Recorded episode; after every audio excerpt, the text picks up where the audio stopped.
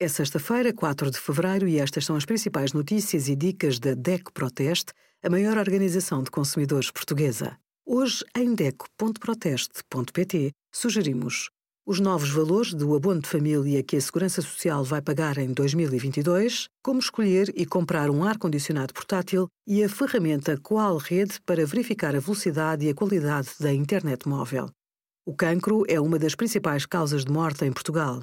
O cancro do pulmão, o coloretal, o da mama e o da próstata são os que têm maior mortalidade, segundo dados de 2018 do Observatório Global do Cancro.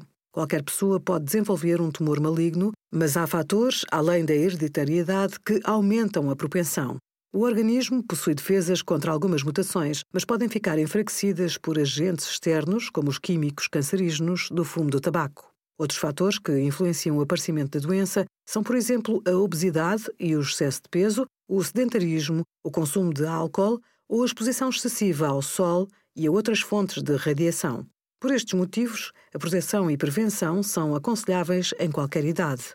Visite a página do Código Europeu contra o Cancro para conhecer mais detalhes sobre os vários tipos de cancro, o que o provoca e o que pode fazer.